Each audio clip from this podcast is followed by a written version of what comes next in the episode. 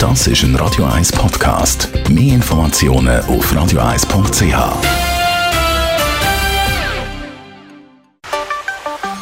Der Finanzratgeber auf Radio 1 wird Ihnen präsentiert von der UBS.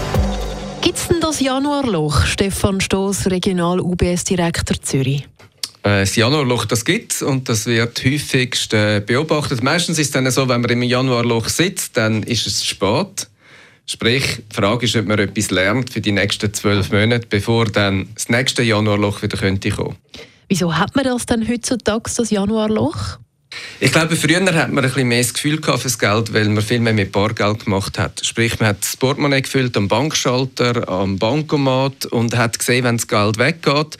Und ist nicht mit all diesen elektronischen Zahlungsmöglichkeiten hat man viel weniger Kontrolle auf der Ausgabenseite.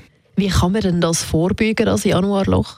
Auf der UBS haben wir einen persönlichen Finanzassistent. Den findet man auf dem E-Banking oder auf Mobile Banking. Und der hilft ein bisschen einerseits die Einnahmeseite zu sehen und auf der anderen Seite die Ausgaben zu kategorisieren, auch gewisse Sparziele festzuhalten, dass man äh, mehr Kontrollen bekommt, für welche Kategorie im Leben man wie viel Geld braucht.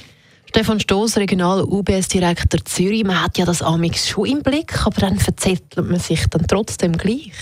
Ich glaube, Transparenz ist ein gutes Stichwort. Ähm, Transparenz hilft und es gibt auch Möglichkeiten, wie zum Beispiel, wenn man sich äh, Alert setzt, zum Beispiel, wenn man eine Kreditkartenzahlung macht, dass man sie sieht, wenn ein Eingang kommt, dass man sie sieht, aber dass man wieder stärker das Gefühl bekommt, vielleicht wie früher, wo man das Portemonnaie aufgemacht hat und gesehen hat, ob noch Geld drin ist oder nicht.